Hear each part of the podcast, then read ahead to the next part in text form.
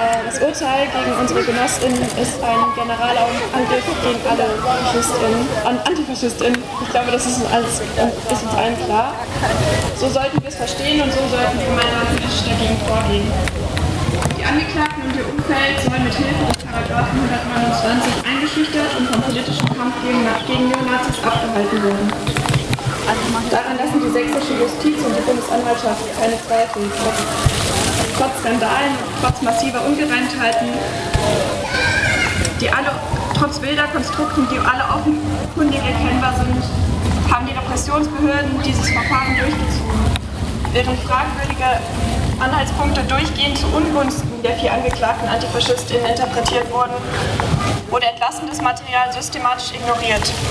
Das den teils offensichtlichen Lügen und nachweislich widersprüchlichen Angaben des eigens bemühten Kronzeugen, der sich damit so offensichtlich die Straffreiheit erkauft, eine zentrale Rolle in der Beweisführung zukommt, zeigt nur, wie wenig reales Beweismaterial das Oberlandesgericht als Basis für das politisch gewollte Urteil in der Hand hat.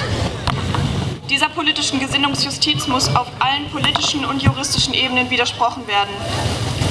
Denn auch wenn uns allen klar ist, dass der liberale Rechtsstaat nie auf unserer Seite sein wird und grundsätzlich im Sinne einer Klassenjustiz praktiziert, stellt dieses Urteil eine neue Eskalationsstufe dar.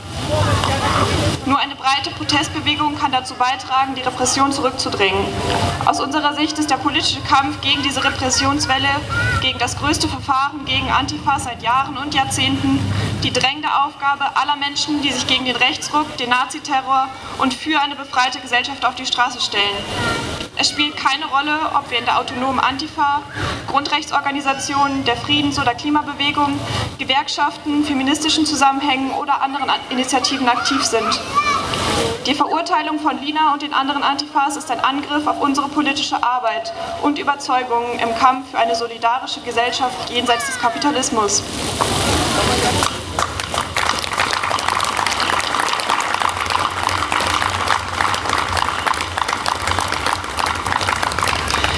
Deshalb stehen wir an der Seite der vier Antifaschistinnen. Wir senden Grüße und erklären unsere volle Solidarität.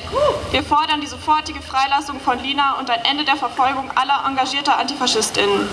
Lasst nicht zu, dass die Behörden sie und andere dämonisieren, isolieren und aburteilen können. Und lasst uns nicht vergessen, dass auch unsere kurdischen Genossinnen seit Jahren mit dem 129b auf gleiche Art und Weise kriminalisiert und isoliert werden. Deshalb sei an der Stelle nochmal auf die Kundgebung im Anschluss hingewiesen. Bleibt gerne da.